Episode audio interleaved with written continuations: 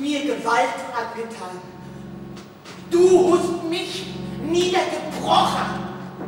Rose Bernd zwischen den Fronten. Ein moralischer Vater, ein Mann, dem sie versprochen wurde, einer, von dem sie schwanger ist und einer, der sie erpresst. Von einer Frau kommt der Anfang der Sünde und durch sie sterben wir alle. Rose Bernd, kein naturalistisches Kammerspiel. Ganz im Sinne Gerhard Hauptmanns, sagt Regisseurin Karin Henkel. Ich habe den Schauspielern auch immer dieses Zitat von Gerhard Hauptmann erzählt. Ähm, er war immer ein bisschen beleidigt, wenn er als Naturalist benannt wurde und hat gesagt, bei Naturalismus denke ich an eine grasende Kuh auf dem Feld. Doch die Dorfbewohner im Stück werden zu Bestien. Bei dem Stück ist es wirklich so, dass es ein so schmerzhaftes Stück ist, dass es äh, mir wirklich wehgetan hat äh, beim Lesen und darüber habe ich natürlich auch dann viel nachgedacht. Wer weiß, was du noch für Geschichten machst. Nee, da können Sie ganz ruhig sein, Frau Flamm.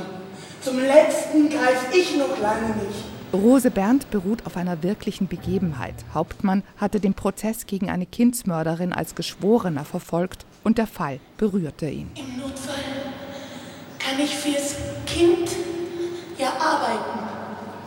Ich bin stark. Lina Beckmann spielt die Titelrolle. Rose spricht wie die meisten anderen Figuren einen schlesischen Kunstdialekt. Das, was äh, in dem Moment passiert, ist so groß und dann sind die Sätze so ähm, abstrakt geschrieben oder man muss sie so wie so ein Parcours sprechen, dass, dass dadurch was ganz Besonderes passiert, weil man es so festhalten muss und das finde ich zum Zugucken und Zuhören bei den Kollegen gerade auch immer sehr, sehr spannend. Die Arbeiter des Dorfes und Roses Geschwister treten in Chören auf, sind neugierig und drängend.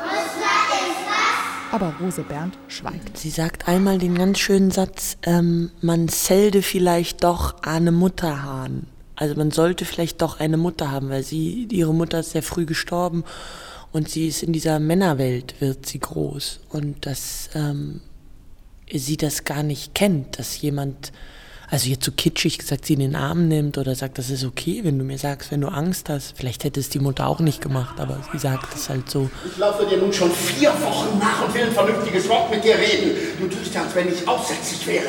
Dann kommen dann solche Geschichten. Und wenn das noch zehnmal. Markus John spielt den Kindsvater Flamm. Auch der ist lange ahnungslos. Also das ist eine Atmosphäre, einfach eine gesellschaftliche Atmosphäre, wo Regeln gelten, ähm, die dazu führen, dass die Dinge nicht ausgesprochen werden. Das Sagen hat die Bibel. Denn der Mann stammt nicht von der Frau, sondern die Frau vom Mann.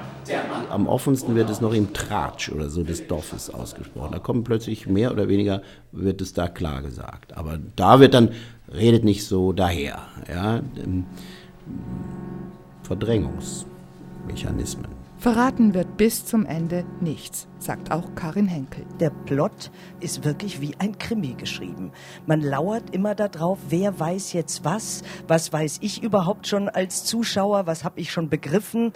Also man hechelt so hinterher und ich hoffe, dass wir das auch so erzählen. Das ist wirklich spannend.